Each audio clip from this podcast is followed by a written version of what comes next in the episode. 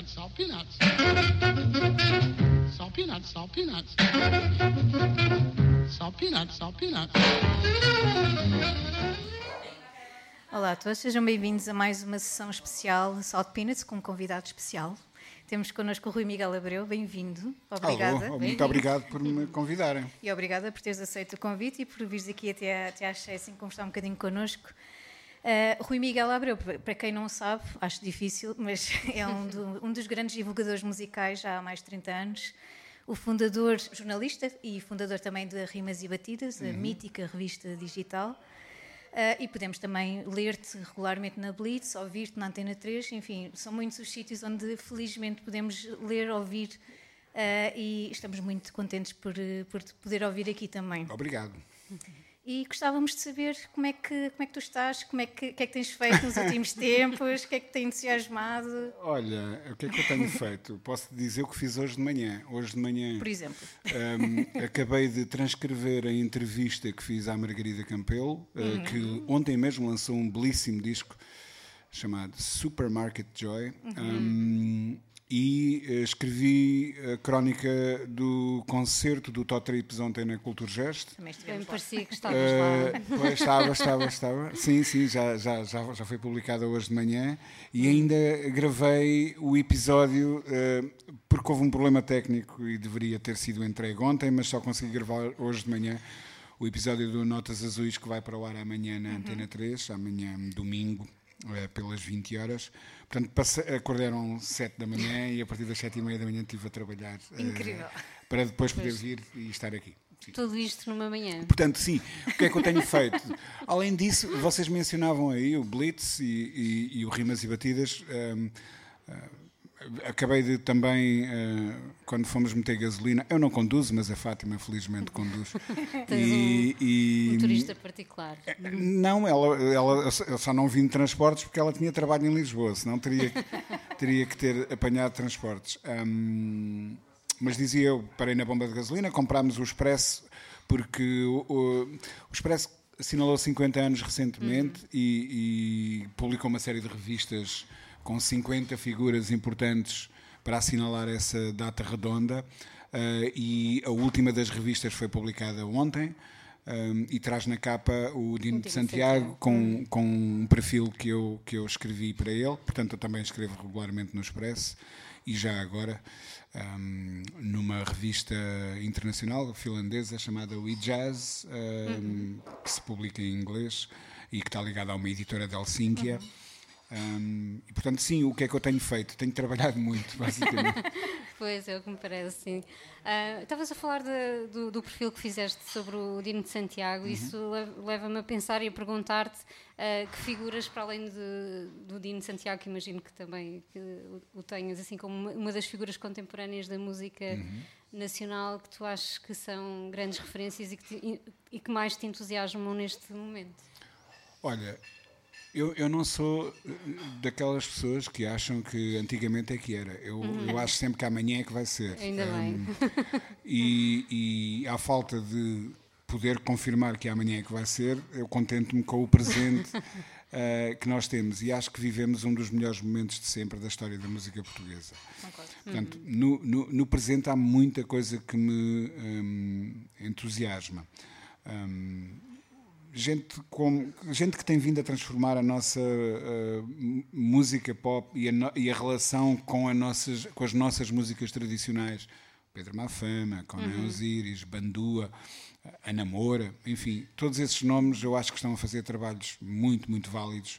Depois temos uma cena um, afro ultra uhum. diversificada e super agitada, a malta da Príncipe, Uh, os Acácia Maior, que estão prestes a lançar um álbum que é extraordinário.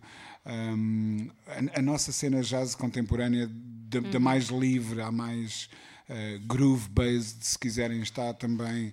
Um, pá, incrível. A semana passada estive no lançamento do disco do Azar Azar um, uhum. no Porto, num clube chamado Ferro Bar.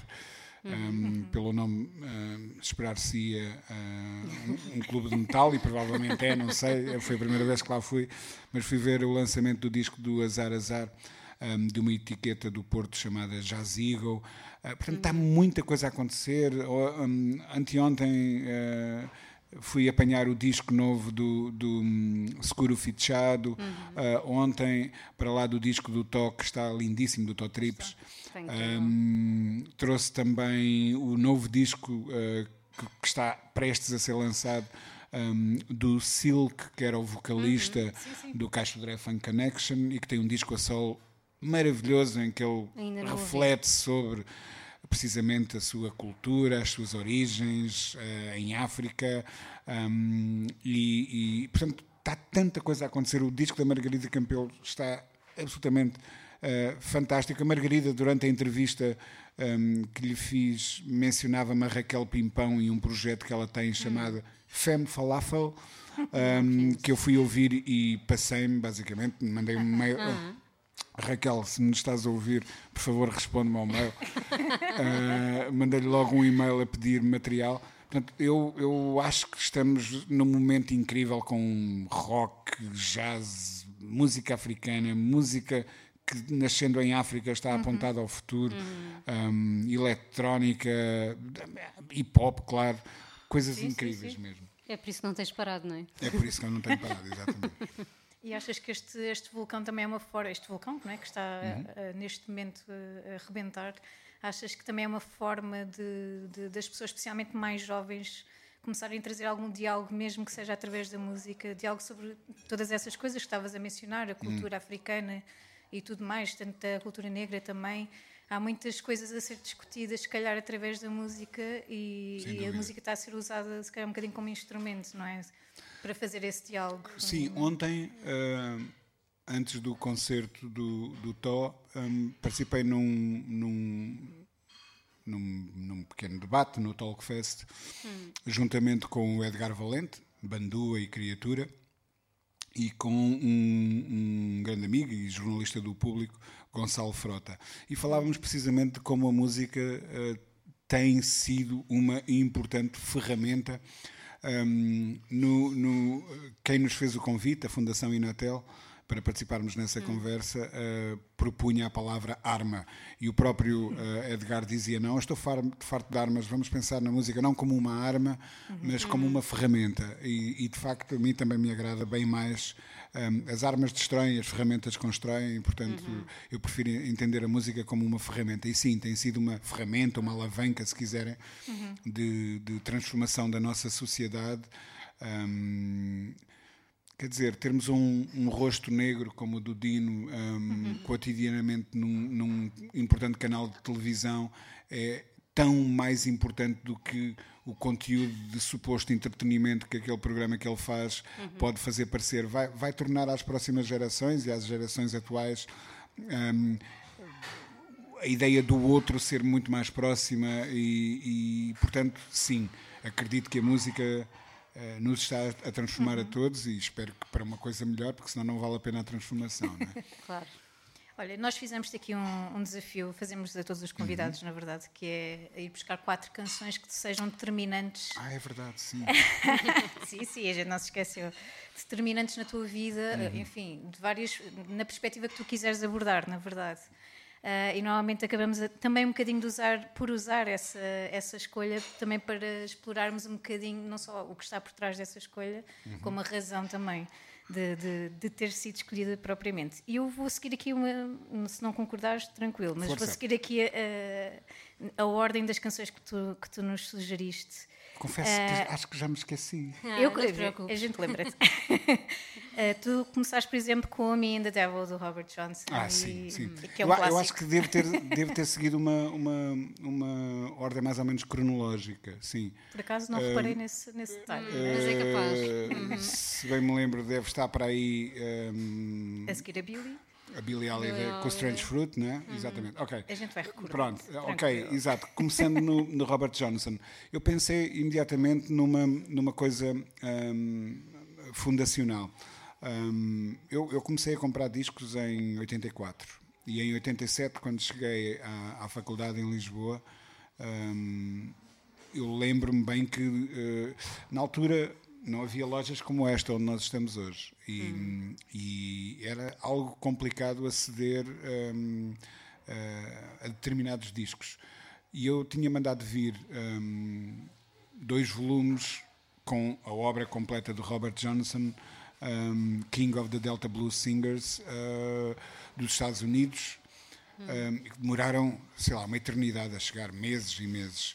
E, e lembro-me bem de ter ligado aos meus pais, uh, alguns ali perto uh, do Largo Camões, de uma cabine qualquer pública, e deles me terem dito que tinha chegado uma caixa com, com, com discos, e eu, como na altura não estava, como é o caso hoje, sempre à espera de 30 encomendas diferentes, percebi logo qual era a encomenda. Um, e, e, portanto, esse disco está muito associado para mim à, à vinda para Lisboa por causa disso uhum. mesmo esses dois discos. E, e, por outro lado, eu acho que o, Robert Johnson é uma espécie de pilar da, da, da moderna canção um, uhum. e que faz uma ponte entre uh, uma coisa muito ancestral que vem dos blues, etc. Uh, ah, mas depois ele basicamente inventou o molde para o rock and roll e tudo o que se seguiu. Uhum. Um, é curioso como essa canção sobrevive tantos anos depois numa interpretação uh, completamente diferente do original do Gil Scott-Heron, com uma base muito eletrónica, um, e, e, e, o que prova que uma grande canção é uma grande canção, é uma grande canção. Um, e, e Robert Johnson, todo o folclore que lhe existe associado, o facto de só se conhecer uma fotografia ou duas, um, não, se, diabo, não, é? não, não se perceber muito bem como, como é que ele perdeu a vida ou não, ou não perdeu, mas ele é literalmente uma espécie de representante ali ainda nos alvores do, na primeira metade do século XX de, um, de uma coisa que é muito ancestral. E, e, e, termos o privilégio de poder ouvir estas gravações que ele fez nos anos 30 uhum. um, é, é, um bocado como à falta de, da possibilidade de embarcarmos numa máquina do tempo e de viajarmos no tempo o melhor que podemos fazer é ouvir a música dele e, e é algo que ainda hoje mexe bem comigo, a sério. Uhum. E tu lembras-te quando é que ouviste pela primeira vez falar dele? Porque dizias que não era muito fácil ter acesso a discos, uh, mas o que é que te fez encomendar uh, hum. esses discos? Lembras-te disso? Boa pergunta. Não lembro, quer dizer, eu. Uma, coisa que eu sempre fiz foi uh, seguir linhas. Uhum. Follow the threads, né? E connect the dots. Um, por exemplo, eu, eu muito adolescente, era muito fã dos Queen. Hum. Felizmente passou-me.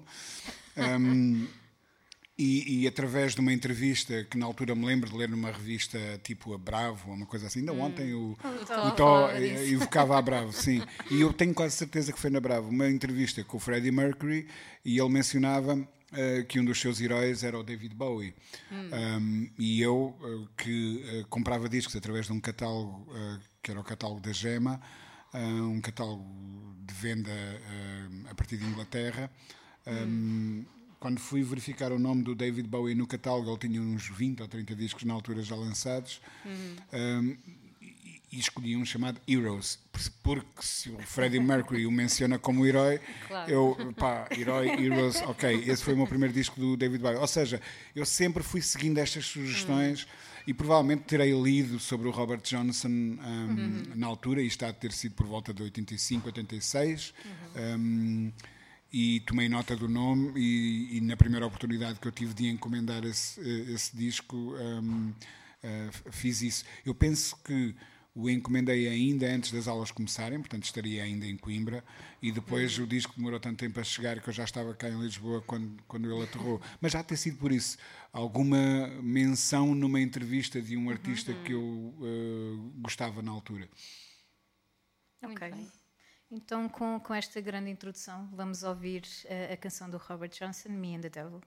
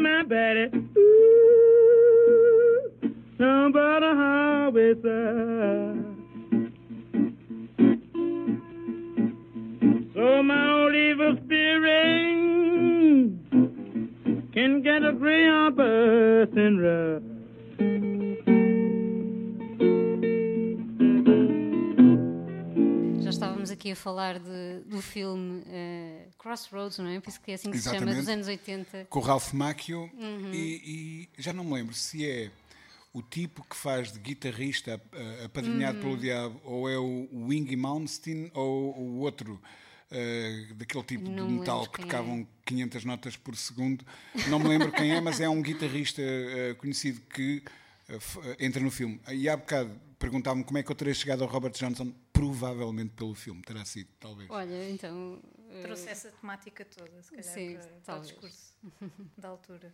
E já agora que estamos a falar de filmes, tens outros eh, filmes de referência assim que também tenham sido referências para descobrir música? Claro Isto que os sim. melómanos andam sempre à procura de música onde quer que seja, não é? Se- Sem dúvida. Hum, eu tinha 13 anos, lembro-me bem, hum, quando fui com a minha prima Helena ao Cinema Avenida, em Coimbra, ver um filme chamado Beat Street. Um, foi o meu primeiro contacto com, com, com o hip hop. Um, E esse filme foi, uh, ainda hoje mostro aos meus alunos, sempre que tenho hipótese, um, foi absolutamente incrível. O, o- o Warriors um, do. Agora, como é que se chama? O Walter Hill, o, o- o realizador. Um filme ultra citado, por exemplo, em videoclipes do Eminem, etc. Ah, há um jogo de computador eh, feito a partir do- de- de- deste filme. É, é outra boa. hum, ah, foi, outro, foi outro filme que me apontou na, na direção de música, mas, mas há vários filmes dessa época hum, em que eu me estava a descobrir a mim próprio, não é? E, e- e a perceber o que é que isto da música significava na minha vida um, que, que- que foram muito importantes. Um, Eu ia muito ao cinema, em Coimbra havia um, um hábito quando eu, quando eu estava a crescer, uh, portanto, na minha adolescência, antes de vir para a faculdade com 18 anos em Lisboa, uh, o Diário de Coimbra publicava ao domingo um, cupão que se podia trocar por um bilhete de cinema no, Ok. no, no, no Teatro Académico Gil Vicente, que era o teatro que era o Art Cinema de, de Coimbra na altura. Era onde passavam hum, os ciclos do Hitchcock, do Ingmar Bergman, do Antonioni, etc, etc. E então o que eu fazia ao domingo, ao final de tarde, era fazia uma ronda pelos cafés de- da Pedrulha, o bairro onde eu vivia, com uma pequena tesourinha e recortava eh, seis ou sete cupões e ia ao cinema todos os dias. Espetacular. Hum, com- trocando em cada dia um cupão por, por, por um. Não achavam um- estranhos os tipos do cinema? não, já me conheciam, obviamente, já me conheciam. E então eu vi todos esses grandes clássicos num, num, num grande ecrã de, de, de cinema, uh, muitas vezes com cinco ou seis pessoas só dentro da sala, porque eram filmes uh, complicados, Marco Ferreri, Godard. Eu vi os, os, Era esse tipo de ciclos que eles passavam, não é? Cinema europeu, Nouvelle Vague, uh, neorrealismo italiano, uh, Vitório de Sica, um, Ladrões de Bicicletas. Quando eu cheguei a Lisboa e comecei a ir à Cinemateca, já tinha assim uma, uma cultura cinematográfica considerável, digamos assim. Muito bem. Estavas a falar há pouco do, do hip hop e tu não trazes, até curiosamente, nenhuma canção de hip hop hoje aqui para o, para o Peanuts, mas o hip hop é, é um, uma das áreas, uh, um dos géneros onde tu, a que tu te dedicas bastante e tens noção uh, como é que nasceu, como é que descobriste o hip hop? Começaste pelo rock, como é que foi hum, uh, essa coisa? Sim, houve duas coisas importantes, uhum. mas antes de responder à tua pergunta, eu, uhum. eu queria se calhar disputar que todas as músicas que eu proponho têm qualquer coisa de hip hop lá ah, dentro. Uh, ou, ou, ou, o hip hop terá qualquer coisa dentro uhum, de todas uhum. estas músicas. Um, o, o, esse filme foi importante, uhum. o, o Beat Street, que eu mencionava há uhum. bocado. E outra coisa que foi importante foi. Um, eu lembro-me distintamente de uma reportagem que passou no telejornal.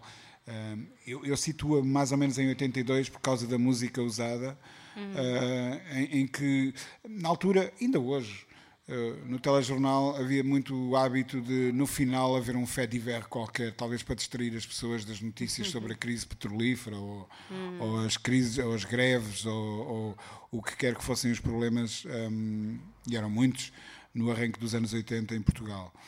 E, e, havia sempre um momento fé diver no final do telejornal. E num desses momentos um, falaram de uma nova loucura que estava a atravessar as ruas de Nova York e era uma coisa chamada breakdance. Uhum. Um, e para ilustrar essa reportagem, eu tenho quase a certeza que o apresentador de telejornal na nossa altura era o Carlos Fino. Um, era um tema do Malcolm McLaren. Uhum. E pronto, e eu quando vi aquilo pensei, what the hell is this? Um, e, e, comecei a, a, tentar encontrar o máximo possível de informação sobre, sobre aquela tal cultura de Nova Iorque. Na altura já uh, lia muito o Expresso. Felizmente uhum. havia um, uma pessoa chamada Ricardo Saló a escrever no Expresso, uhum. uh, que já dava atenção ao, às poucas coisas dessa área que eram editadas em Portugal. E, portanto, eu era uma vez mais. Era quase como se nós estivéssemos a tentar compor uma imagem a partir de peças dispersas de um puzzle, sendo que nos davam apenas de um puzzle de mil peças, se calhar davam-nos apenas 30 peças hum. e nós hum. tínhamos que imaginar o resto. Um, porque não havia internet, não é? Claro. O acesso à imprensa internacional era muito complexo. Nós uhum. trocávamos avidamente revistas um, no meu círculo de amigos, mas muitas vezes estávamos a ler com curiosidade uh, absoluta revistas com dois, três, quatro anos de idade, mas todas elas ofereciam qualquer uhum. coisa de informação com que nós íamos preencher nos cadernos os tais nomes que nos faziam depois uh, mandar vir discos, uh, uhum. etc. Um, portanto, era um processo sempre muito lento, Uh, implicava alguma militância, porque não havia podcasts, ou seja, um programa ia para, para o ar àquela hora e ou ouvíamos ou perdíamos, não é? Ou então tínhamos a sorte de um amigo gravar e nos emprestar a cassete. E, e, tudo isso, toda essa informação circulava de uma forma muito, muito, muito lenta, não é? Um, portanto, sim, é, é, foi dessa forma que eu, que eu me cruzei com, com o hip hop pela primeira vez. Um, depois, em 88, nas férias do primeiro ano de faculdade, em Coimbra, um, um amigo de primeira hora, que continua a ser amigo, que também é músico em Coimbra e colecionador, Carlos hum. Dias, um, tinha um programa numa rádio uh, pirata uh, em Coimbra, que era uma rádio chamada Nova Rádio, ou Rádio hum. Nova, já não me lembro. Hum. Um, propriedade do Partido Comunista Português e, e convidou-me, ele estava ocupado e disse: Podes ir substituir-me e fazer um programa de rádio. Foi por aí que a minha carreira de okay. rádio começou. E eu lembro-me que o primeiro programa que eu fiz na altura foi um programa de hip hop. Um, hum. Mas eu tinha cinco discos. E, portanto, isso implicou durante uma hora estar a tocar o lado A e o lado B. e a falar o máximo possível para conseguir chegar ao final da hora com, com música suficiente. Lembro-me do Maxi dos Beastie Boys, Hold It Now, Hit It. Lembro-me do Walk This Way do, dos Run DMC. Lembro-me do, do não era bem hip hop, mas apontava para esse caminho do single do Beat This dos Bomb the Bass e mais um par de coisas assim. Um, o, o, o Rapper's Delight do Sugar Hill Gang. Portanto, uma grande salganhada que eu tive que tocar o lado A, o lado B, o instrumental e o vocal E- e para conseguir cumprir uma hora, uma hora de, de emissão. Assim. Muito bem. Ah, além do hip hop, tu também ah, tens, tens te dedicado bastante a toda, a toda a música negra e, hum, e tu trazes, como falávamos há pouco, já a dar ali um bocadinho de spoiler, ah, trazes a Billie Holiday e o, o grande clássico e essa, essa canção muito importante, ah, o Strange Fruit. Um, e estavas a dizer que tu tens aqui um, um fundinho de hip hop. Sim, quer dizer, nem- tanto o Robert Johnson como a Billie Holiday foram amplamente samplados e, e- e essa é- foi também uma outra via para a descoberta de música. Quando eu comecei a ouvir muito hip hop ali no final dos anos 80, hum, cada disco que tinha um sample me lançava-me numa procura para ir encontrar o original. Ah, e, e- e, portanto, é nesse sentido que eu digo que todas estas músicas também têm alguma relação com, com o hip hop. No caso do, do Strange Fruit, eu acho que é uma canção absolutamente formidável, escrita por um judeu comunista americano. hum, sobre a, a condição negra na, na, na América. Uma letra extraordinária, que o Kanye West mais tarde eh, veio a samplar através de uma versão da Nina Simone, se a memória não me falha. Há muitas versões desta canção. Mas é, um- é uma das mais dolorosas canções com fundo político. Eu- eu- é uma das coisas que me interessa também na, na, na música, é, é esse lado da mensagem, não é? Um, e, e por outro lado, eu queria muito ter aqui uma grande voz negra um, americana, uh, feminina, e a, e a Billie, que tecnicamente não era nem de perto nem de longe uma Whitney Houston, ou, ou sequer, sei lá, quando nós pensamos na- nas, Sim. nas Sarah Vaughan's e nas Ella Fitzgeralds, que tinham instrumentos incríveis. Um, a, a, Billie não tinha esse instrumento incrível, mas é uma cantora tão importante como elas. Um, Pela emoção que transmite também, de forma como É, interpreta. Não é? ela, ela tinha muitas, muitas, muitas hum, cicatrizes na voz, Hum. não é? E, e esse lado hum, profundamente humano e emocional que ela tinha hum, transparece na música. E, e ao ouvi-la cantar uma canção destas, bem, se eu desatar a chorar, não acho estranho, é porque qualquer coisa me entrou para o olho. Seguramente. Ahm, então vamos ouvir o Strange Fruit da, da Billie Holiday e já voltamos para explorar aí mais algumas coisinhas.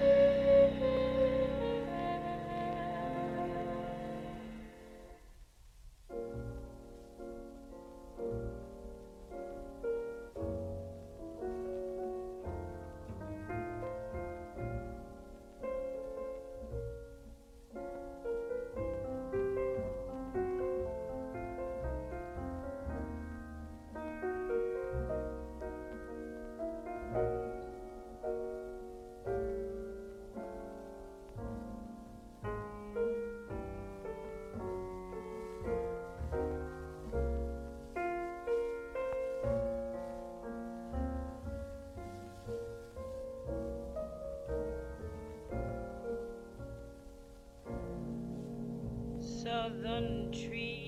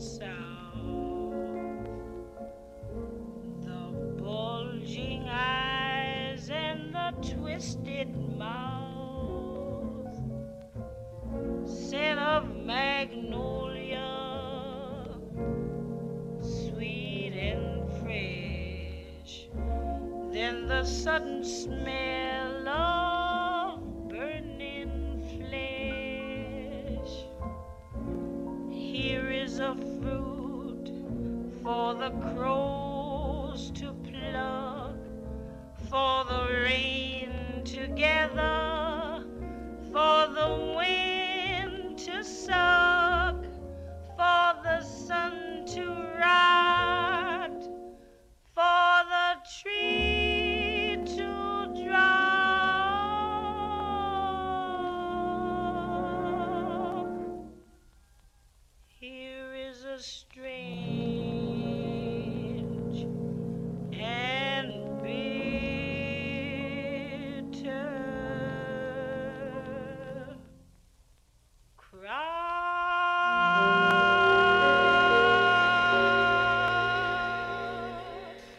estávamos aqui a falar em off e a chorar por dentro com esta grande canção, não é mesmo? Andámos aqui a distrair, a distrair o Rui com Exato. outras conversas só para não entrar aí o cisco para o olho, não é? Exatamente. Obrigado, obrigado, obrigado. É, é o nosso trabalho. Não, mas estás à vontade com os ciscos todos, não interessa. Tivemos aqui, um- Aqui uma é, convidada que se é emocionou um safe já. place, é um safe place, sim. E estávamos aqui a falar em off precisamente de- das voltas que a vida dá e também de- de- do nosso background, porque pronto, o Rui não se, não, não se, não se conteve e começou a entrevistar-nos, foi o que aconteceu Pois, aqui. claro.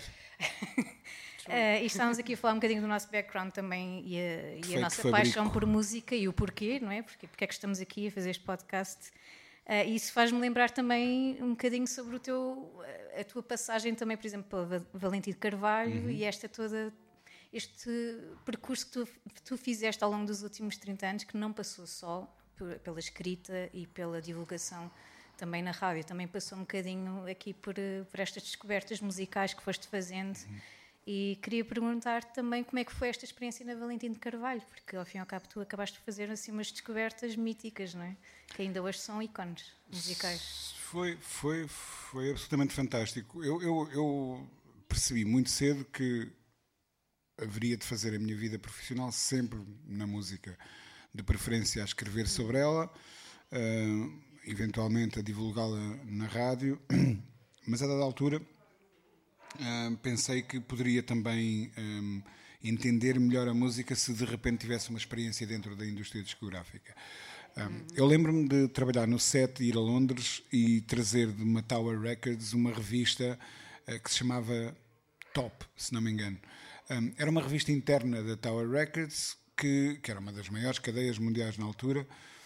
Há um documentário incrível sobre a Tower Records e o, o fecho da cadeia nos Estados Unidos e, e como uma loja ainda sobrevive em Tóquio. Um, e, e- e eu trouxe essa revista comigo, né? É um hábito que eu tenho de acumular papel. Um, não, não desse, infelizmente, do, do outro que não vale nada. Eh, e, e quando cheguei cá pensei, a Valentim Carvalho fazia parte da minha história de relação com a música, porque havia uma Valentim Carvalho em Coimbra, onde eu passava religiosamente depois das aulas do- no Dom Duarte, a caminho do meu autocarro e ficava horas especado a olhar para a montra, a pensar como é que eu consigo arranjar aqueles discos sem ter que os roubar. Precisavas de papel do tal. Exatamente. Precisava do tal papel que não havia. Pai soldador e mãe em operária fabril não era, não era fácil.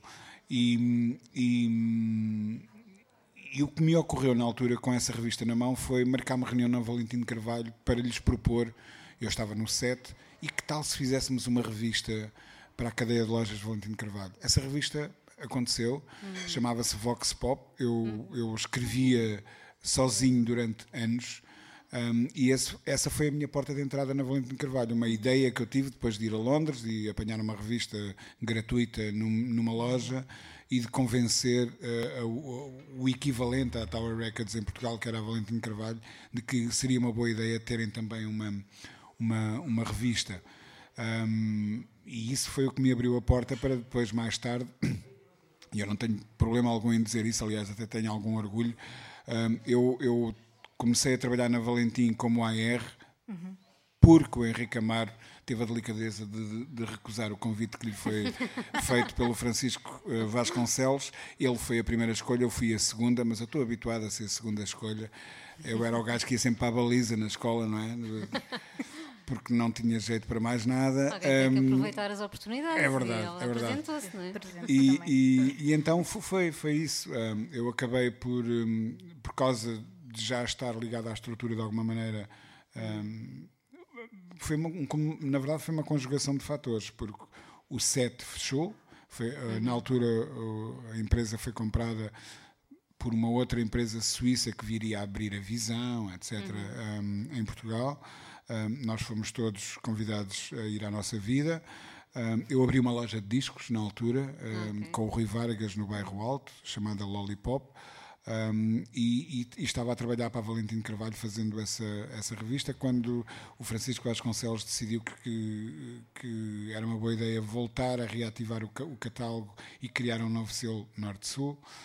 Um, perante a recusa do, do Henrique, veio-me convidar a mim e a 1 de abril de 95 eu ingressei na, na, na Valentim sem perceber como é que isto funcionava, mas foi basicamente alguém que me empurrou para, para a água e disse agora aprenda a nadar.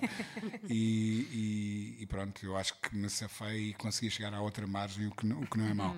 Sim, e foi um período incrível, porque estávamos a aprender a fazer discos, como é que, como, como é que isto se faz e na altura assinei os, os Colipnoise, por exemplo, trabalhámos o Pedro Tenreiro, meu colega no Porto, a editora chamava-se Norte Sul, tinha dois escritórios de AR, um no Norte e outro no Sul. O Pedro liderava o, o escritório no Norte, onde assinou os, os Mind the Gap, Um, eu o escritório do, do Sul, onde ah, além sei lá, dos Colipnoise, contratei os Balchas Hotel, por exemplo, um, e, e- e outras bandas. E, e- e foi uma altura extraordinária de fazer discos, perceber como é que os discos se faziam, como é que se chegava aos produtores que, que nós gostávamos de poder ter no, no disco, com vantagem de estar a trabalhar numa estrutura que tinha um, um melhor estúdio na altura em Portugal, o estúdio da Valentim Carvalho Passo de Arcos, onde a Amália Rodrigues tinha gravado, etc. Ah, e, e o simples facto de eu saber que estava a trabalhar todos os dias um, num escritório montado na antiga fábrica dos discos de vinil da Valentim, mesmo ao lado do mítico estúdio de tantos discos que eu adorava, do GNR, a Amália Rodrigues, etc. Um, para mim, é- eu estava no paraíso, quer dizer, estavam-me a pagar, eu, eu pagaria, se tive- tivesse eu o tal papel, e eu pagava para fazer aquele trabalho. Mas felizmente era ao contrário, eram eles que me pagavam a mim. Tens assim alguma, alguma história assim maluca que tenha surgido aí durante esse processo todo? Eu tenho incontáveis histórias malucas. Alguma favorita no top 5? Não, quer dizer, E que se possa contar. Exato, exato. Uma das coisas mais extraordinárias, um dos trabalhos mais extraordinários que eu fiz enquanto estive na Valentim de Carvalho foi poder entrar no cofre. Há literalmente um cofre à, pro- à- à prova de ok. fogo dentro do, do complexo de estu- porque o estúdio da Valentim de Carvalho é talvez o único e penso que ainda será um, mesmo o Arda Studios no Porto, que é atualmente talvez o melhor estúdio do país, é, é construído dentro de um, arma, de um edifício que já existia, de um, de um grande armazém que já existia. O, o estúdio da Valentim Carvalho é provavelmente o único estúdio em, em Portugal num edifício projetado para ser um estúdio. Não é uma cave, não é um antigo armazém, não é uma antiga casa, não é nada que foi reconvertido para ser um estúdio. Foi projetado por um, por um arquiteto para ser um estúdio de raiz e tinha já contemplado um arquivo para os masters e, e- e- todo o património de, de fitas analógicas que a Valentim foi acumulando ao longo de décadas de atividade. E, portanto, poder ter estado nesse estúdio, acompanhado pelo histórico hum, engenheiro de som Hugo Ribeiro, a literalmente abrir gavetas e a perguntar-lhe que bobina é esta. Hum, está aqui a dizer que a, Amália rejeitou este take porque não sei o quê. Hum, e e estar, com esses, estar com esses documentos na mão, esses artefactos, hum, eu, eu- é assim a coisa mais extraordinária que eu me lembro de. Vivi muitas, passe- todas as bandas que me passaram pela mão, Mind the Gap, Mão Morta, Supernova, Belchase Hotel, Clip Noise, um, eu estava no estúdio com eles, a resolver problemas, a dar ideias, a fazer sugestões. nessa letra se calhar não funciona tão bem essa rima, não queres experimentar outra, e, e, e se tirasses a guitarra daí e metesses antes um piano, enfim, estas coisas aconteciam cotidianamente. Faz o trabalho de um produtor, nunca pensaste. Não, eu produzi um par de discos, sim, sim. eh, eh, mas era também o trabalho de um AR, não é? Orientar eh, eh, eh, o caminho do, do, do repertório e, e- e- e dar ideias de produção.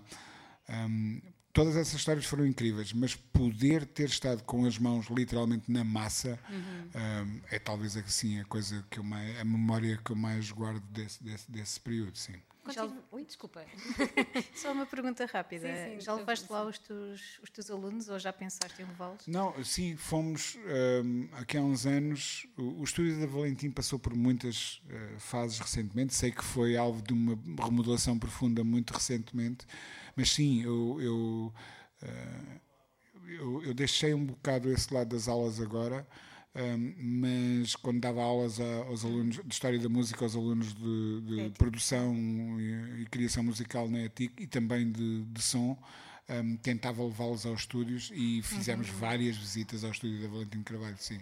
Hum, há uma coisa extraordinária na Valentim Carvalho, eles herdaram uma série de máquinas ainda de eh, mono e de duas pistas eh, dos estúdios de Abbey Road, portanto há uma enorme probabilidade, eu diria praticamente uma certeza de que eh, as máquinas eh, que hoje estão musealizadas dentro da, da, deste- olha ali o gatinho dentro da estrutura da, da- dos estúdios da Valentim eh, poderão ter gravado os Beatles portanto isso é uma coisa Uau. incrível sim Ia-te perguntar se durante esse período que estiveste mais ligado à Valentim de Carvalho, se continuaste a escrever, o set tinha fechado, Sim, mas sim, sim, continuei.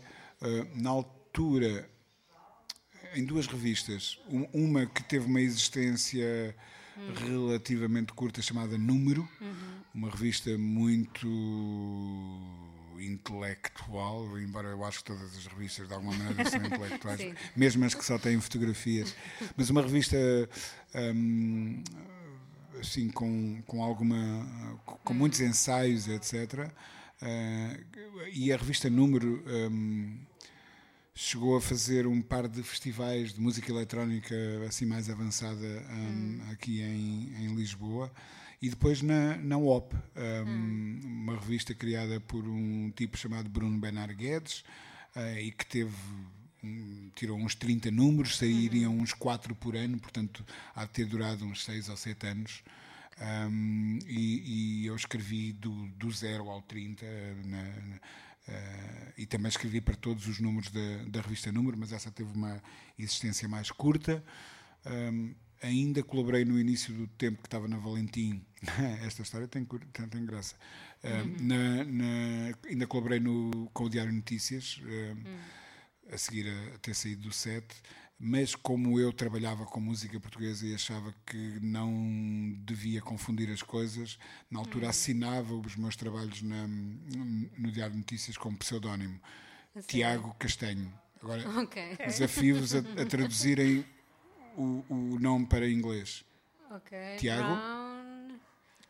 Tiago, não me lembro qual é é o nome eh, correspondente em inglês, por acaso. James. Ah, James Brown. ok. Saint James, São Tiago, exatamente. James Brown era o meu, o meu, o meu, o meu pseudónimo no Diário Notícias nessa altura, sim. Agora queria ir ver esses, esses exemplares Ah, com o hão de teu estar guardados na Tiago. Brown. Pois Sim, é. sim. Já lá vai o tempo em que há a Embroteca. E olha, e, e tu há bocado falaste na Amália, e é precisamente a canção que eu tenho aqui no, no Uhum. teu alinhamento. Tu trouxeste o Povo Clavas no Rio, e eu queria perguntar-te, obviamente, se a tua ligação ao Fado e à Amália aconteceu eh, na, na, na Valentia ou se já, já tinhas esse Não, não. interesse antes. Lá a? Amália era a cantora favorita da, da minha mãe. Ok. Ah, e eu, como qualquer adolescente normal, ah, odiava fado, não é? Claro. Música de velhos. Faz parte. Até ao dia em que surgiu um senhor, o primeiro maxi que o, que o ah, António Variações lança, ah, te- penso que tem o Estou Além no lado A e o Povo Clavas no Rio no lado B. E eu, quando ouvi o, o, o que me captou na altura foi precisamente o lado B, Hum, quando ouvi o Povo Clavas no Rio, pensei que coisa, que canção absolutamente extraordinária. Fiz questão de ir ouvir o original e de repente pensei assim: olha, aqui está um ponto de contacto com a minha mãe. Um, e, e, a partir daí nunca mais perdi a, a, a Amália de vista. Um, pouco tempo depois, o, esse maxi do, do hum, António Variações, penso que é de 82, portanto em 87 eu venho para a faculdade, em 89 começo a trabalhar na Capital, no jornal A Capital, uhum. um, e quando aterra na redação um, um press release, muito provavelmente enviado por fax, eh, que era uma tecnologia avançadíssima na época, um, a dar conta de, de, um disco da Amália, que acabou por ser o último disco que a Amália lançou, o último disco de originais que ela lançou ainda viva. Saíram ainda vários discos com inéditos, mas póstumos, um, e um disco que ela ainda promoveu, chamado Obsessão.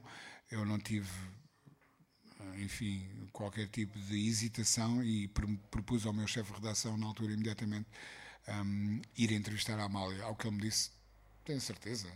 Ah, hum. Não estava à espera dessa, mas claro que sim. se, estás com vontade de entrevistar a Amália, manda um, a telefone lá para Valentim Carvalho e pergunta se ela está disponível. E sim, a senhora Dona Amália estava disponível, recebeu-me em sua casa. Um, eu levei-lhe um ramo de rosas, obviamente, hum. é? a única artista a quem eu levei rosas. uh, e, e, Totalmente merecido. Hum.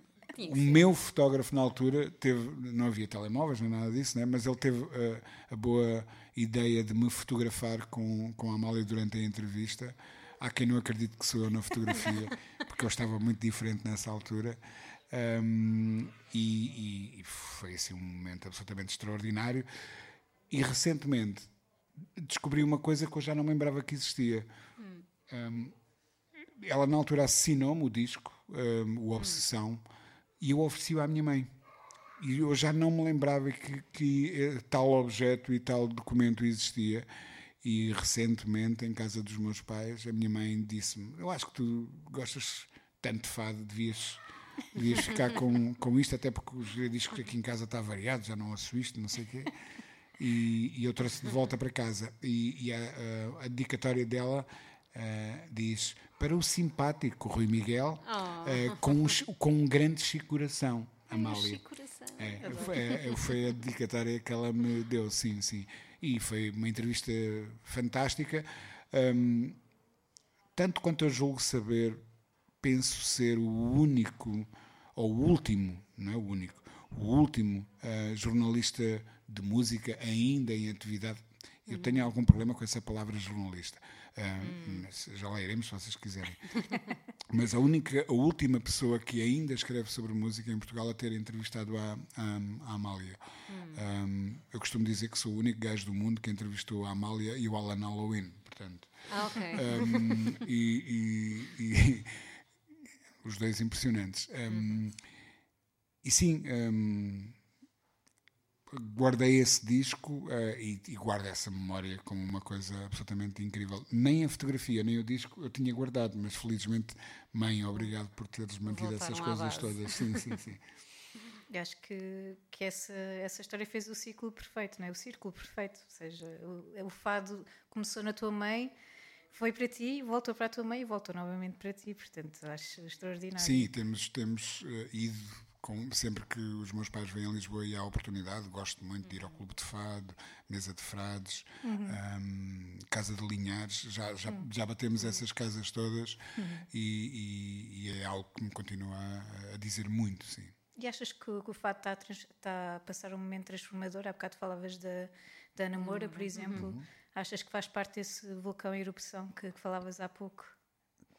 É, sem dúvida, quer dizer, é, é é, é uma das nossas mais fundas raízes no que a música popular diz respeito e, e, e durante anos estava dentro de uma redoma e ninguém lhe tocava, não é? Uhum. Eu diria durante décadas. Um, ninguém se atrevia sequer. Um, havia uma codificação tão forte do que, do, do que, é que era suposto ser fado e o que é que não era suposto uhum. ser fado. Uh, se tinha um determinado instrumento já não era fado, o que eu acho uma coisa absolutamente absurda e ridícula. hum, e, e que finalmente essa, alguém tenha pegado no martelo, e foram várias as pessoas, a própria Amália fez isso. Sim, é verdade. Um, a própria Amália foi a primeira a recusar ter essa redoma por cima um, e, e terá sido a primeira grande renovadora do, do, do fado contra muitas vozes contemporâneas da altura que, que, eh, que não lhe levavam a bem esse, esse, esse atrevimento. Um, mas depois dela, o próprio Carlos do Carmo, acercar-se do Ari dos Santos e depois eh, o, o Camané e o trabalho que ele faz com, com o Zé Mário, hum, eh, artistas como a Mísia, o Paulo, o Paulo Bragança, ah, a Marisa no início e depois a Ana Moura, todos eles contribuíram para chegarmos a este momento em que o fado é matéria que nas mãos do Conan, ou do, do Pedro Mafama e de outros, do João Não, de outros artistas que vão aparecendo, hum, está a dar resultados absolutamente maravilhosos. Ainda bem que a Rosalia apontou o caminho e disse: Isto pode-se fazer, ninguém vai preso. Tenham lá essa ousadia de pegar nas vossas raízes e fazerem qualquer coisa. Ah, e não querendo, ah, obviamente, ser injusto, porque os primeiros ah, EPs do Mafama são anteriores à, à Rosalia, ou seja, o Mafama sim, mas a explosão não grande. precisou de que, que lhe apontassem o caminho. Eh, Ela é de Alfama, daí o, o nome artístico, e, e sempre entendeu que esse, esse material que ele tinha, que era cultural, com que ele cresceu, ah, que era natural, hum, podia e devia ser usado para qualquer coisa nova, e ainda bem que o fez. E claro, e a, e a Amália aqui a, a surgir também como uma luz para todas estas pessoas. Completamente, E, completamente. bem. Um gênio. Eu devo dizer que a Amália, eh, nós eh, que vivemos em permanente vergonha por sermos portugueses, ehm, temos que pensar na Amália como uma artista que está na mesmíssima divisão ehm, das grandes vozes do século XX, do, do- do- do Sinatra, da Maria Callas, da, da Edith Piaf, da, é nessa, da, da Ella Fitzgerald, é, é nesse campeonato que a Amália tem que ser encarada e, e ser pensada. Sim. Não diria melhor. Vamos então ouvir a nossa diva Amália Rodrigues, Povo Clavas no Rio.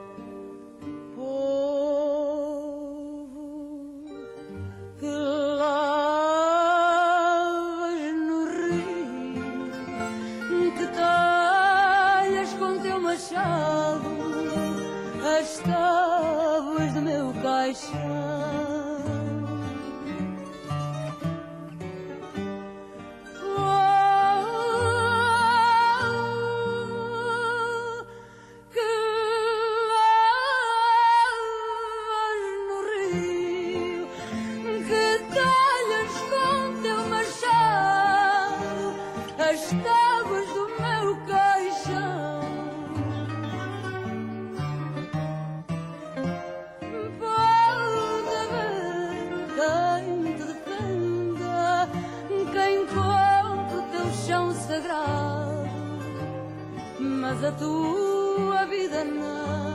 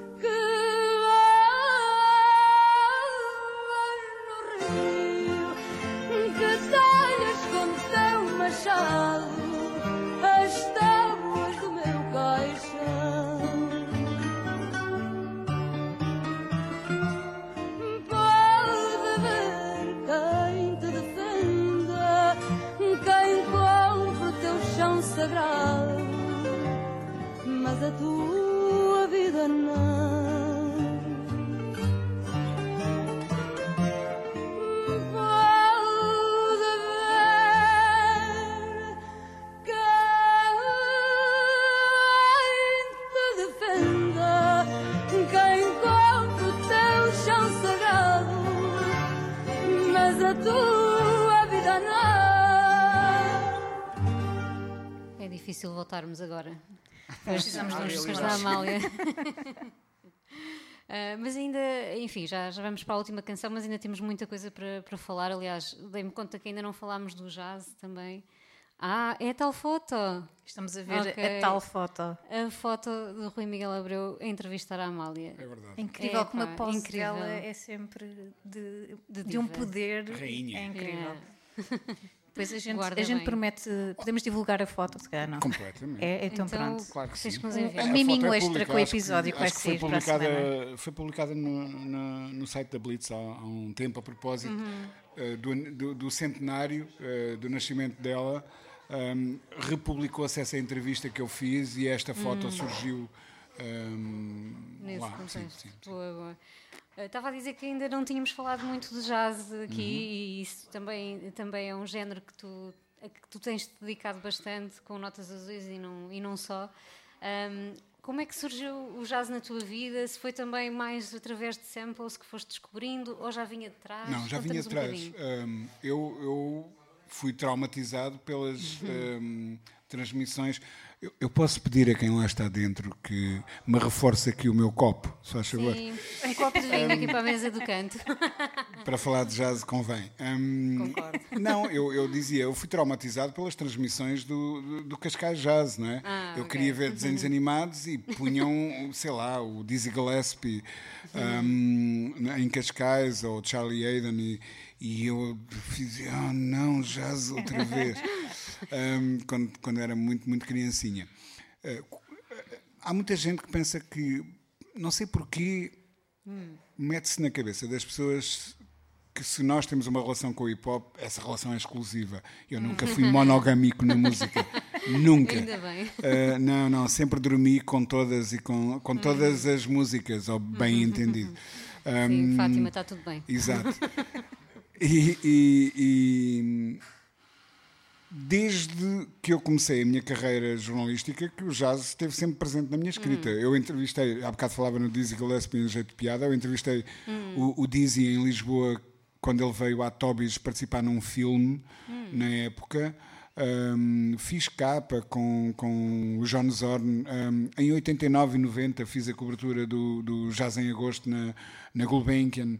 Uh, vi concertos incríveis do George Russell, do Jimmy Duffer, um, ne- nessa, ne- nessa época. Portanto, a minha relação com o jazz, mesmo de um ponto de vista profissional, é, é, é- é- é bastante funda e bastante eh, antiga. E escrevi para a Jazz.pt durante alguns anos, enquanto a Jazz.pt ainda era revista de papel. Ah, na revista que eu mencionava há bocado, na OP, durante todo o tempo ah, em que escrevi na OP, eu era, juntamente com o João Santos, o, o grande responsável pelas críticas de, de discos de jazz na, na- na revista. Portanto, não é, não é de todo coisa nova. Muito obrigado, meu caro. Tá bom. Já temos mais um falar de jazz, mas está tudo bem. Exato. Portanto, sim, hum, jazz é, um, é, um, é, um, é uma coisa, hum, é uma relação antiga. Hum, há uma história que eu não posso contar aqui, mas eu tinha um amigo, ah, ah, quando eu comecei a trabalhar em rádio em Lisboa, na- ele era funcionário do Banco de Portugal, mas era uma espécie de eh, father figure para, para- para, nós que trabalhámos na Rádio Marginal e, e tinha sempre os melhores one-liners da, da, da- da vida. E, e há um dia que ele me disse qualquer coisa como: à medida que vais envelhecendo, aprendes a gostar de três coisas. Uma delas era nabo, que eu hoje continuo a não Nabo? gostar. Nabo, eh, ele dizia: não, não, é preciso seres mais velho para que seres capaz de apreciar o sabor do nabo. Mesmo na sopa, é uma coisa que não é para todos e ainda continua a não ser para mim. E a outra era jazz e a terceira eu não posso mencionar. Um, m- mas eu lembro-me que eh, o jazz me conquistou um, cedo. Uh, Mas depois, quando eu comecei a aprofundar a minha, a minha relação com o hip hop, de facto, e comecei a ir atrás dos samples e, mandavam na direção do Miles e do Herbie e, e, e e do Coltrane e todos esses grandes nomes, um, isso resolveu-me o, o- o problema da adolescência e do tal trauma de porquê Cascais Jazz 73 e não um, desenhos animados, porque não o Vasco Granja e, e essas coisas. Mas, porque só havia dois canais na altura e não havia hipótese de escolher outra coisa. Então era necessário levar com aquelas transmissões matinais dos arquivos da RTP antes de chegar a- os desenhos animados. Um, e isso, enfim, um, complicou um bocadinho a minha entrada nesse universo, mas depois lá se acabou por resolver. Olha, tenho que perguntar porque ainda para mais o, o Dizzy Gillespie é um bocadinho o nosso santo padroeiro aqui do, do podcast. Como é que foi eh, essa entrevista? Se foi memorável ou não, ou se calhar eh, nem foi. Não, não, quer dizer, muito sinceramente recordo muito pouco. Eu sei que ele veio participar num filme muito mau. Ainda recentemente eu falava com o Gonçalo Falcão hum, da Jazz.pt e ele dizia: Sim, sim, eu soube que o Dizzy Gillespie vinha e fui à Tobis oferecer-me como figurante. E ele participou nesse tal filme. privar Nesse tal filme como figurante só para poder respirar o mesmo ar que o, que o Dizzy. Ah, Foi, há ter sido uma daquelas entrevistas de circunstância. ah, how, how do you like Lisbon so far? E, e- e coisas do género.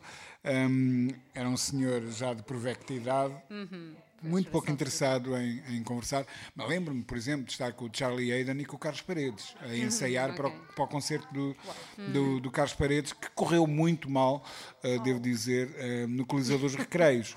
Um, portanto, cruzei-me assim com, com algumas figuras nessa, nessa altura. um, mas Alguma as memórias não são assim tão incríveis como isso. Ok. Alguma entrevista que te tenha marcado particularmente ao longo de, de uma, de uma carreira tão rica como, como a tua? Eu não resisto, se me estás a puxar por aí, de contar a minha David Bowie story, pode ok, ser? pode Claro. ser, claro. Nem toda a gente tem uma David Bowie Claro, story, não eu é? ter. O, o- o David Bowie veio a Portugal hum, pela primeira vez em 1990, se a memória não me falha, tocar no estádio José de Alvalade. Na altura, era para aí o segundo ou terceiro grande concerto hum, de estádio que nós tínhamos, depois dos Stones. E eu tinha-me especializado na capital, onde entrei em 89, hum, em junho de 89, como o stalker de- das estrelas. Na verdade, eu, eu pensei simplesmente que hum, pá, eu estou a viver, I'm living the dream, não é? E, e se eu me puder cruzar com o Mick Jagger e com o David Bowie, eu vou-me cruzar com o Mick Jagger e com o David Bowie. E na altura fui o único jornalista português presente na chegada ao hotel, ahm, no caso, aquele ali ao pé do, do Parque Eduardo VII, ou é o Meridian ou o Ritz, penso que era no, no Ritz. Um, o Meridian já nem sequer existe, não é? agora é outra coisa qualquer, não interessa. Um, mas foi num desses hotéis de 5 estrelas que o, que o Mick Jagger e companheiros ficaram instalados e eu estava lá depois de um, de um trabalho algo detetivesco. e a, a minha interação com o Mick Jagger toda resumiu-se a ele dizer-me uma única palavra: Hello. E eu tive que escrever duas páginas na capital com base nesta única declaração. Hello. Ele nem sequer é disse hello Lisbon, disse só hello. Tive que contar a história atribulada dessa noite e deles chegarem ao aeroporto muito tarde e, e- e de como nós conseguimos perceber qual era o hotel onde eles estavam. E, e eu aprendi a lição dessa vez e quando foi anunciada a vinda do David Bowie a Portugal e a produtora do concerto na altura se recusou a revelar em que hotel ele iria estar presente, eu simplesmente pensei é o David Bowie. Ele não vai ficar num hotel que não seja de 5 estrelas. Só há 10 hotéis, ou 7, ou sei lá eu quantos, hotéis de 5 estrelas em Portugal. Não há de ser difícil descobrir. E eu, na redação, pus-me a ligar para todos os hotéis. Atendiam-me da recepção. Boa tarde. hum, é- é- fala do Ritz? Sim. Pode-me pa- passar, por favor, ao room service? Com certeza. Passavam para o room service e eu perguntava: o senhor David Bowie já encomendou alguma coisa para o quarto? E, e respondiam-me: o senhor quem? E eu pousava o telefone. Quando cheguei ao Sheraton, boa tarde, fala do Sheraton. Sim, sim, olha, é da produção do espetáculo. Uh, Pode-me ligar ao room service, faz favor, com certeza. Ligaram-me para o room service e eu perguntei: "Uh, boa tarde, o senhor- eu sou da produção do espetáculo, o senhor David Bowie já, já encomendou alguma coisa para o quarto? Ah, só frutas e água. Ok. Ding, ding, ding. Mu- Muito obrigado, sim. Um, e fui-me plantar na recepção do hotel. Fui-me plantar na recepção do hotel, uh, tivemos ali umas horas, eu e o fotógrafo, que na altura trabalhava na, na capital, até percebermos que havia uma movimentação na, na recepção e eu reconheci alguns dos músicos que tocavam, o Carlos Alomar, etc., que tocavam com, com o Bowie na altura, mas não vimos o Bowie. E eu fiquei um bocado atrapalhado, pensei, "Eh, se calhar ele Enganaram-vos. não está neste hotel, será? Um, e decidimos seguir a carrinha onde todos esses músicos estavam a, a- a sair. Um, era o último concerto de- do, do- do Bowie um, na Europa na altura. A digressão iria continuar na América do Sul e havia um jantar em que ele estava a des- a despedir da equipa técnica europeia. Eh, Esse jantar aconteceu no sítio onde o Vils agora eh, fez durante algum tempo o, o- o- o festival dele, o iminente, no, no Panorâmico de Monsanto, na altura ainda ativo. Um, nós seguimos essa carrinha com os músicos até ao Panorâmico de Monsanto. Eh, eles entraram todos para dentro do restaurante, havia seguranças à porta que nos impediram de entrar, e eu disse para o, para o fotógrafo: Olha, vamos ficar aqui à porta, à espera que eles saiam, porque o senhor David Bowie há de lá estar dentro. Um, e eis se não quando uma limusine preta para um, num, num largo, num terreiro que havia ali no acesso ao restaurante, e sai um senhor de dentro do restaurante e diz vem ter connosco e diz "Eh, peço desculpa, os senhores não, em inglês, os senhores não podem estar aqui. Um, tenho ali o senhor David Bowie dentro do carro, ele quer sair e entrar no restaurante, mas os senhores não podem estar aqui. E eu, como bom português, respondi algo como: Como assim não posso estar aqui? It's a free country and I'm a music journalist. Um, pois, mas o senhor David Bowie não vai prestar declarações. E eu disse assim: Olha, dá para perceber que vai ser festa da romba e nós vamos ficar aqui a noite toda. Portanto, ou eu faço cinco perguntas ao Sr. David Bowie agora, ou, no ou, ou- ou vão levar comigo a noite toda e a tirar fotografias de vocês, provavelmente já em muito mau estado no final da noite. o homem olhou para mim com um ar muito sério, disse: Dá-me só um minuto. Foi dentro do carro, saiu do carro e disse-me o seguinte: Five minutes, five questions. Ok. Uma E o Sr. David Bowie saiu do carro.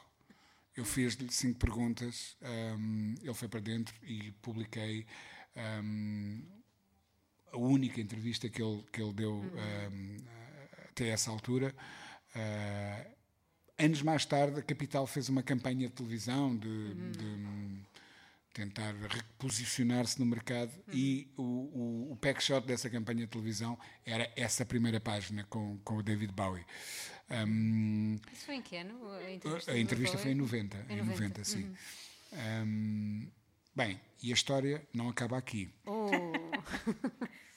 Dois anos depois, ou três, eu já estou no set e recebo um convite da editora para ir a Londres entrevistar o, David Bowie, que na altura estava a editar o Black Tie White Noise.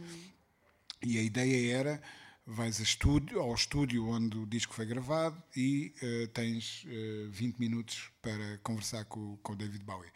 Eu cheguei ao estúdio e há um tipo que se vira para mim e diz assim: eu conheço de algures. Eu, não, é impossível conheceres-me porque é a prim... ah, hum, este disco era editado pela BMG e era a primeira viagem de trabalho que eu estava a fazer a convite da BMG. Hum, E eu disse, não, é a primeira vez que venho a Londres a convite da BMG. De- Eu pensava que ele era empregado da BMG. De certeza que não nos conhecemos lado nenhum, a menos que passes férias em Portugal. Não sei. ele disse, Portugal, pois exato panorâmico. come with me. E ele leva-me para dentro de uma sala ah, onde está o David Bowie sentado num banco alto e ele vira-se e diz: David, do you remember this guy? E o, o- o Bowie olha para mim e diz assim: Lisbon, isn't it? Eu, Five minutes. "Ai, I'm so sorry for what I did three years ago. Sorry, That's not okay. sorry, não é? You, you were just doing your job. Fire away. And, e pronto, tivemos uma conversa muito, muito divertida. Agora, uma das coroas de glória da minha carreira é saber que o Bowie se lembrava de mim ao fim de três anos. Eu devo ter Opa, sido mesmo incrível. muito chato naquela noite para ele se lembrar de mim. E sim. valeu a pena, valeu nem, a pena, que, nem que tenha sido por isso. Olha, estamos mesmo a chegar ao, ao fim aqui do nosso, da nossa sessão de podcast. Acho que por nós ficávamos aí o resto da tarde. Ahm, mas temos que falar ainda do, do Marvin Gaye, da tua Uhum. última escolha, este What's Going On seminal, não é? Ah, Porquê é que o trazes para aqui? Claro que para todos nós isto é uma canção daquelas obrigatórias e, e também com essa mensagem, aliás, que acabou por, por, eh, uma mensagem temporal que acabou por se tornar até nos últimos anos novamente hino. Ahm, mas conta-nos como é que. Por todas as aqui. razões do mundo. Primeiro, porque o What's Going On é o melhor disco de sempre. Uhum. Pronto, essa bastaria. Um, e, e é o melhor disco sempre no sentido em que é um disco que traduz uma angústia de um tempo, eh, com arranjos maravilhosos, com um artista absolutamente incrível. É um disco que tem dentro tudo: tem soul, tem, tem funk, tem jazz, tem alma, tem política, tem vida, tem urgência, tem paixão, tem todas as coisas que são, tem muito amor, eh, todas as coisas que são eh, tão importantes. Um, e, e eu acho que é um disco absolutamente perfeito, de um artista absolutamente singular, ah, e portanto eu tinha que o, que o trazer, uma das minhas paixões mais antigas. Um, na minha casa, nas paredes, há, há, há três ou quatro quadros alusivos à, à música. Um, deles é um retrato dos, dos Velvet Underground pintado pelo Vitor Torpedo. O outro é um, retrato do, do Sun Ra um, com, com o Marshall Allen um, e mais uns membros da, da Sun Ra Orchestra, um desenho do Pedro Lourenço. E, e o terceiro é um- um- uma reprodução, uma pintura que reproduz a capa do, do What's Going On.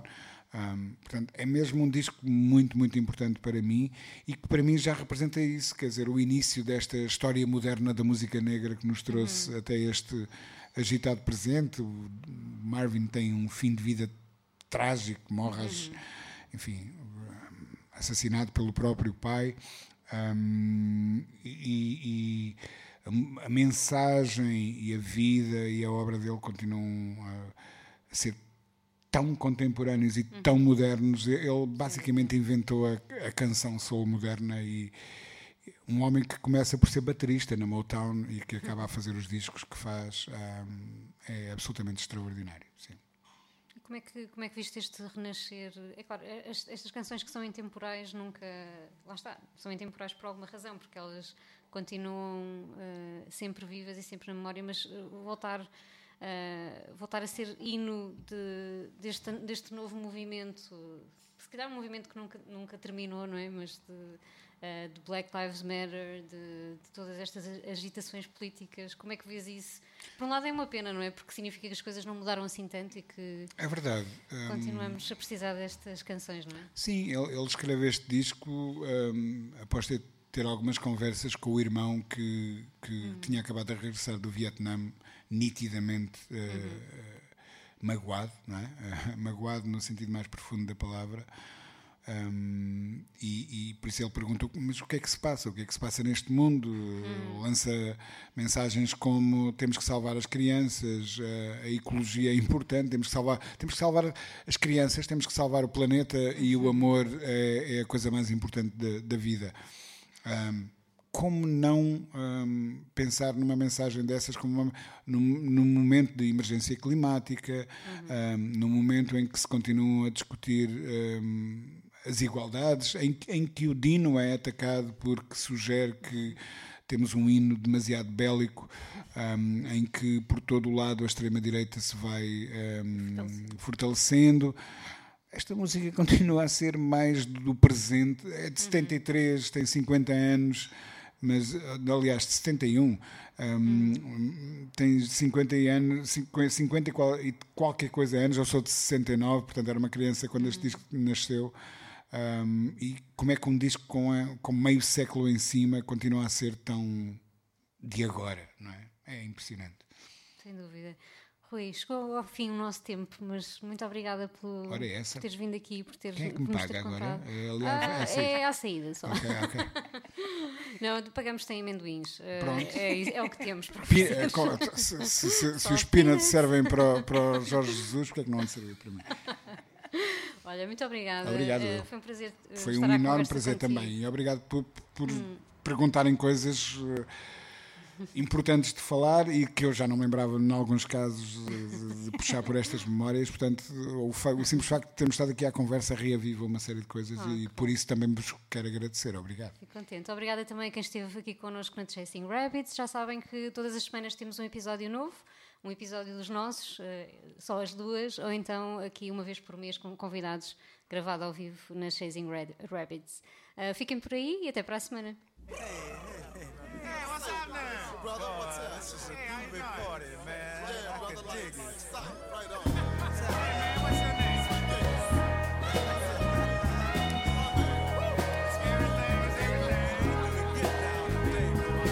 Mother, mother, there's too many of you crying.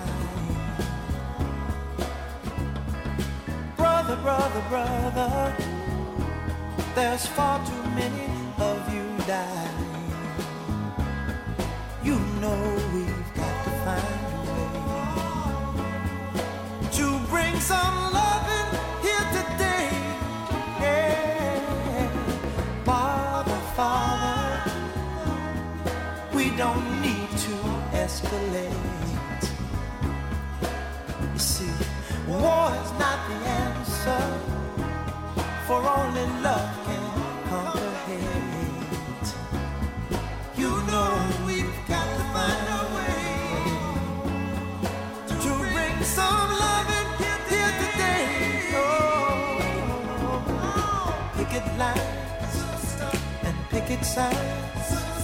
Don't punish me with brutality.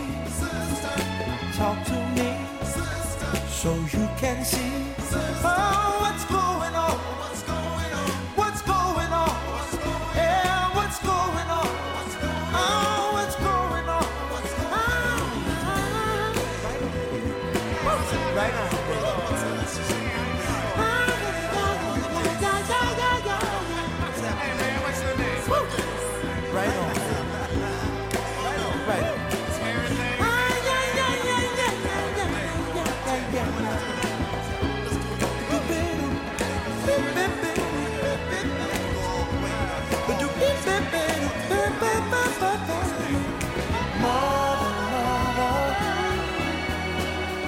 everybody thinks we're at home.